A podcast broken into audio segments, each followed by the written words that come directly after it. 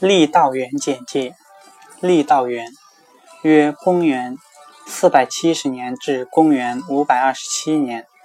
字善长，汉族，范阳涿州人。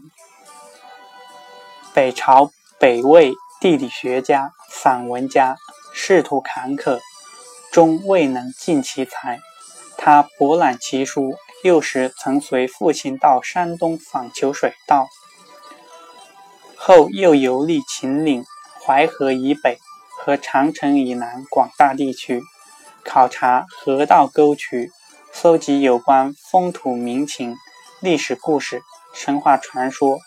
撰《水经注》四十卷，文笔隽永，描写生动，既是一部内容丰富多彩的地理著作，也是一部优美的山水散文汇集。可称为我国游记文学的开创者，对后世游记散文的发展影响颇大。另著本志十三篇及七聘等文，以轶、